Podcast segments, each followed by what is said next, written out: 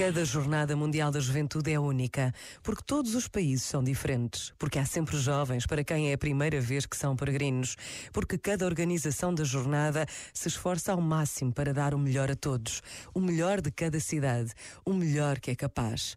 E a jornada ultrapassa em muito o universo da religião e da vivência da fé, porque as jornadas são abertas a todos e há sempre uma dimensão cultural e artística que se revela em dezenas e dezenas de atuações de jovens e menos jovens que transformam as cidades onde acontecem estes encontros.